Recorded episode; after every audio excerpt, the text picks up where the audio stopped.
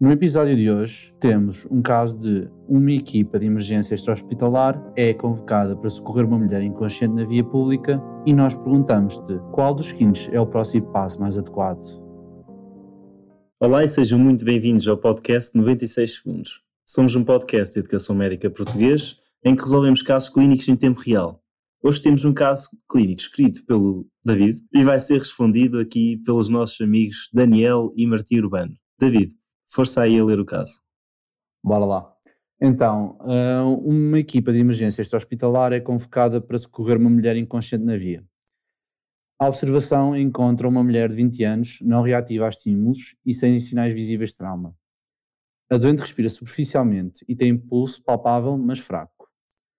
Observam-se múltiplas lesões de picada em ambas as fossas cubitais e o doente tem um hálito etílico. Tem a roupa manchada com líquido pungente e tem comida digerida na roupa. É administrada naloxona intranasal, com consequente normalização da respiração e do pulso. Encontrava-se sonolenta, mas desperta com estímulos dolorosos. A doente é transportada para o hospital para cuidados mais avançados.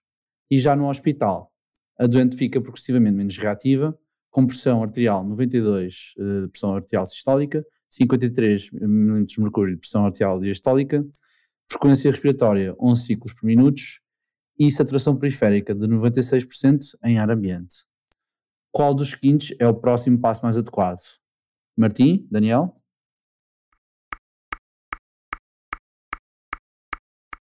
Ok. Então, uh, epá, Esta é difícil. Vamos ver. Então, então deixa-me, se calhar vou começar, Martim. Sim, força, força, Daniel. Então, pronto, uma mulher de 20 anos não reativa a estímulos, uh, sem sinais visíveis de trauma. Uh, acho que temos que fazer a, a, clássica abordagem, não é? Do, do ABCDE. Uh, e, pronto, tenho aqui uma linha que me diz já que a doente respira superficialmente e tem pulso palpável, mas fraco. Portanto, pelo menos parece-me um, que a respiração não está uh, totalmente, totalmente correta, mas uh, pelo menos a doente respira espontaneamente e tem um pulso e tem um pulso palpável. E depois, pronto, tem aqui a, tem as múltiplas lesões, tem, tem as múltiplas lesões de picada em ambas as fossas cubitais, portanto tem sempre pensar aqui na utilização de drogas endovenosas e há sempre aquela questão da, da heroína e que pode ser responsável por estas alterações do estado de consciência e pronto, parece que tem vestígios de ter uh, vomitado e há sempre um risco de, de, de ter havido aqui eventualmente uma aspiração, não sei e pronto, é, pronto, depois é administrada naloxona, a senhora vai para o hospital, mas volta a ficar outra vez menos reativa e fica hipotensa, não é? E, e com, com ciclos respiratórios outra vez, uma, uma frequência respiratória reduzida, uh, portanto está outra vez ou estará bradipneica neste, neste contexto. Uh, e pronto, não sei se, se eventualmente não possamos ter aqui uma, uma intoxicação por, por opioides. Não sei, Martim, o que é que tu, o que é que tu achas? Pá, uh, sim, tenho pouco a acrescentar, acho que fizeste uma análise boa. Eu quando li a vinheta e vi, portanto, o que é que diz? Picadas, não é? Nos, nos, uh, nas fossas cubitais e, a naloxona, portanto, uma resposta à naloxona, pensei logo em opioides. Um, o próximo passo, portanto, eu, exato, pensar em ABCDE, depois em relação, portanto, há sempre aquela, aquela clássica rasteira de colocar os fluidos, mas eu olhava sempre para a tensão arterial média e, portanto, a média. E esta senhora, esta eh, miúda de 20 anos tem uma tensão arterial média superior, a média superior a 60. Portanto, eu não sei se tiver fluidos, não sei se colocava primeiro fluidos. Pronto, uh, isto assim a adivinhar o que vem aí. Uh, a frequência respiratória tem um 5 por minuto. Eu já não me lembro bem se isto está necessariamente fora do normal. Uh, não me lembro eu dos valores normais. Eu acho, eu acho que talvez esteja um bocadinho abaixo. Talvez um bocadinho acho abaixo. Talvez esteja okay. um bocadinho abaixo, sim, sim. Pronto. Uh, agora, ela foi encontrada na via pública, respondeu à naloxona, mas depois começou a, a ficar menos reativa. Não sei se poderá haver aqui alguma causa secundária também para ela estar menos reativa. Não sei, se calhar eu, eu ia ver as hipóteses de resposta, não é? Antes pois, de... eu, também, eu também acho que sim, era isso que eu ia é, dizer. É melhor, é melhor. Vamos.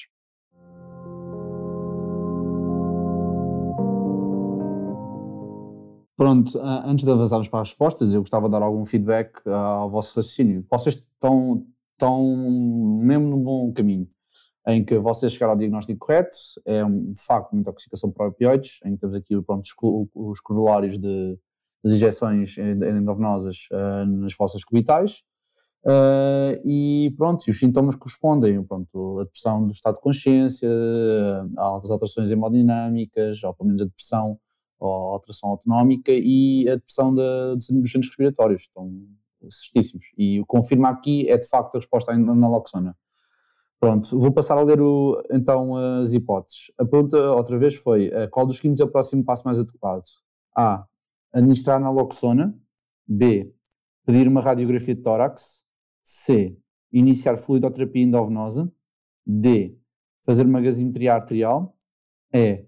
Pedir uma tomografia computadorizada cranoencefálica.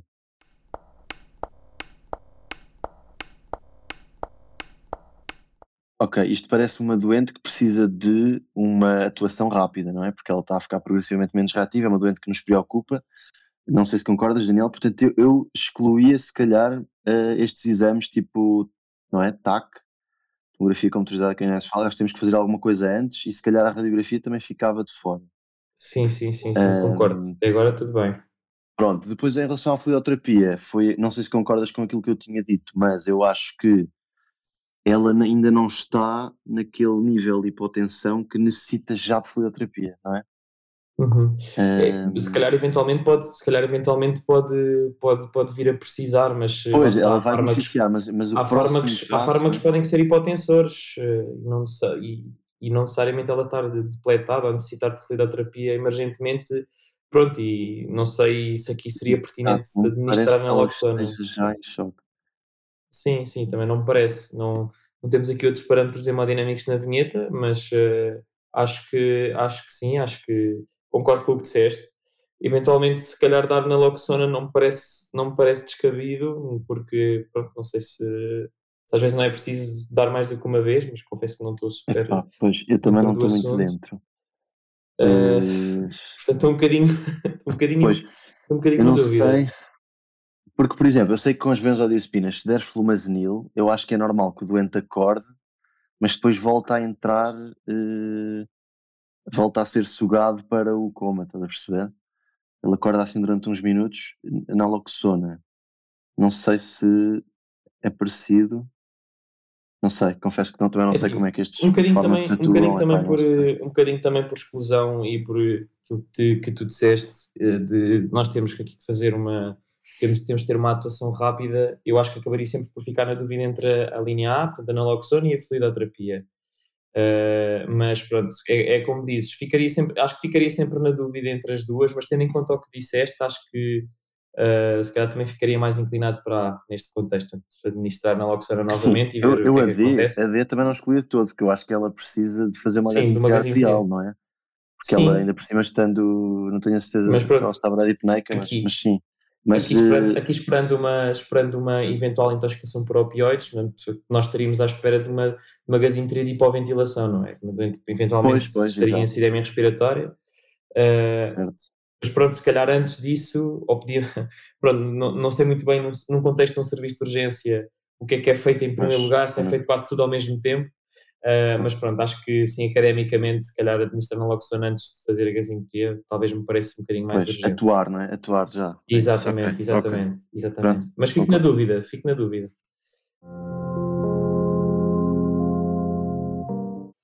Pronto, malta. Uh, qual é que é a resposta que querem bloquear? Só assim para ter uma ideia. É, vamos bloquear a. Não, não, sei mas Assim a, sentir assim. O apoio, assim a sentir o apoio do Martim, pá, acho que bloqueemos a Pronto, Mas, exato. E eu, eu apoio o Daniel, apoiamos assim um no outro. Foi um bom trabalho. Ok. Está certíssimo. Espetáculo. Uh, administravam na Loxona. A doente arrebitava imediatamente, acordava e. E fazia cheia de. Exato. Pronto, exato. Isto é como vocês disseram, uma intoxicação por opioides. Um, o que acontece muitas vezes, e está como o Martim sugeriu, também nas benzodiazepinas, as drogas que provocam estas overdoses uh, têm um, uma semivida muito comprida comparada com os antídotos. Ou seja, uh, no, neste, neste exemplo, temos uma senhora que consumiu opioides que, comercializados na, na street.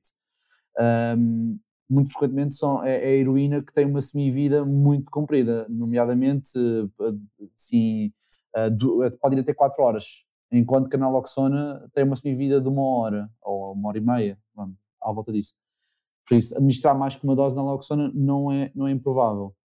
E, e, esta, e esta senhora precisa de várias. E também da mesma maneira como o Martim sugeriu, nas benzodiazepinas, ela ia precisar de, uma, de, uma, de, várias doses se fosse o caso de, de uma intoxicação por benzodiazepinas, de, neste caso várias doses de fumazenil. Deixa-me deixa só aqui deixar aqui um comentário, para que isto parece-me parece um caso clínico de um grande, de um grande futuro anestesiologista, pá, que ia dominar as semividas dos fármacos. que, que eu já estava mesmo bem, completamente, completamente fora, mas pá, obrigado. Mas bem visto, muito bem visto, muito bem visto.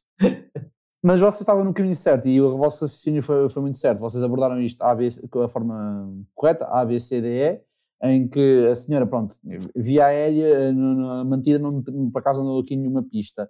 Ela, ela já tinha vomitado, mas ela até agora, não, não, pelo menos, não tinha nenhum problema. Ok, não podemos excluir.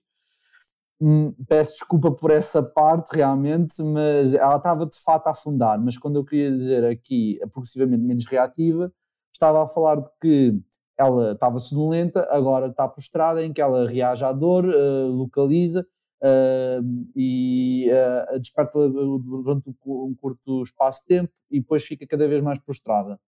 A tensão arterial aqui, como o Martim e o Daniel disseram, está, um, está limítrofe, 92,53. Esta tensão arterial média está à volta dos 72, 73, está ali também já muito perigosamente perto do, do hipotenso. E a frequência respiratória está, não, não, e não está bem bradipneica, mas o que eu estava na dúvida se metia aqui bradipneia ou não. Eu estava com medo que, pronto, enverdasse por outra resposta e não queria estar a deixar muito dúvida. Aqui a senhora não está de bradipneia. O, o limite, os limites de, da frequência de respiração, da frequência da respiratória é de 10 a 20, a 20 ciclos por minuto. E okay, uh, o que poderia puxar-vos para um, esta senhora, ok, esta senhora está mais ok do que parece, é a saturação periférica. A senhora está com uma saturação periférica de 96% de ar ambiente. O que, parecendo que não, não ser, já, já é um bocadinho baixo, eu só ficaria preocupado somente se estivesse abaixo dos 94. Um, mas aqui, aqui é, é, essa a intenção, era meter aqui valores que criassem dúvida e alertar para que isto é uma realidade na prova. Uh, isto acontece, nós vamos meter valores para vos meter, deixar na dúvida e para, para criar algum aspecto de, diferencia, de diferenciação nas perguntas. Uhum, um, pronto, em relação às outras hipóteses, Uh, eu de facto meti como distrator, uh, e, e, o Daniel apontou muito bem o facto de ela ter vomitado e ela ter, uh, poder aspirar. vocês pensarem em fazer uma radiografia tórax a pensar que a senhora estava a aspirar e um antibiótico, não é o caso. Não é o caso. iniciar a fluidoterapia endovenosa poderia ser a posteriori, se ela mantivesse os valores tensionais, mas acreditem em mim, quando vocês administram naloxona onde está em overdose de opioides, ele arrebita como Uh, como, se não houvesse, como se não fosse amanhã. Uh, é uma uh, tu, tu viste, tu presenciaste, não foi? Eu presenciei, eu presenciei. Exato. Uh, eles acordam cheios de dor e acreditam a, a, a, dor, a dor é uma mina muito poderosa. eles, eles acordam e ficam muito zangados. Pô, pá, excelente, excelente afirmação, mano. obrigado. fazer uma gazimetria arterial aqui não seria não seria indicado. Porquê? Porque, uh, e o Daniel disse muito bem, uh, a senhora vai, estar, vai ter um, um perfil uh, de hipoventilação, não ia alterar a terapia. Neste, neste, neste contexto, não faria muito sentido fazer a gasinteria. Vocês já têm o diagnóstico, vocês não iam alterar, não, não iam encontrar nada na gasinteria que fosse nada diferente. O, o, porquê que eu meti aqui a gasinteria? Porque haviam outros alunos pudessem pensar, ok, esta senhora tem um estado mental alterado, pode ser uma alteração iónica, pode ser uma alteração da ácido base. Vou fazer uma gasimetria para tentar detectar. Uh, o problema é que vocês não estão a pensar no diagnóstico antes de fazer um MCDT. Aqui tinham que chegar primeiro ao diagnóstico para depois chegar a, à terapia ou ao próximo passo mais adequado. E aqui pedi a tomografia computurizada cranioencefálica. Seguia a mesma linha de pensamento. Podia haver alunos que pensassem, ok, ela está com o mental alterado, uh, taquinencefálica imediata para escolher um, um AVC ou uma lesão ocupante espaço. Uh, neste contexto, como é, estamos a ver uma, que seria uma encefalopatia metabólica ou orgânica, uh, a senhora não ia mostrar nada no TAC. Ela ia, não, não ia ver absolutamente nada. Não ia ser um ataque normal. Ia ser perder tempo. Era perder tempo. Exato. Pronto, e Ah. agora, assim, em jeito de conclusão, queres acrescentar alguma coisa, David? Desculpa. Uh, pronto, tenho aqui mais uns factos que eu acho que pode ser, podem ser interessantes. Um, a miose uh, também é um sintoma muito frequente encontrado nestes doentes. Uh, se calhar, o, não sei se vocês encontram, eu não meti nada relacionado com isso de propósito, porque eu gostava de mencionar este facto. As pinpoint, uh, as pupilas em pinpoint, não é? Exato, aquelas pupilas em 2 ou 1 um, ou 2 milímetros que, que, se encontram muitos, muitas vezes nestes doentes. Porquê é que eu, eu, deixei isto de fora? Porque muitas vezes os examinadores sabem que isto é uma coisa que aponta imediatamente para um, uma intoxicação de opioides num doente com estado mental alterado.